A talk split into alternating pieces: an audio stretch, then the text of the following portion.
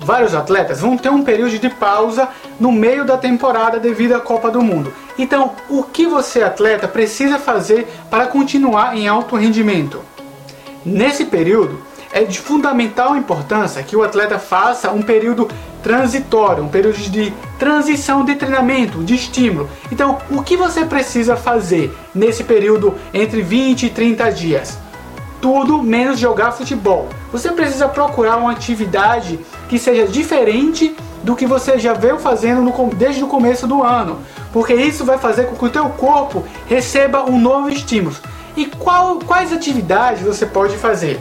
Por exemplo, é, corrida longa, é, basquete, futebol, natação, bicicleta. Esse período de transição ele precisa ser avaliado, monitorado e bem executado pelo atleta. Então é isso aí.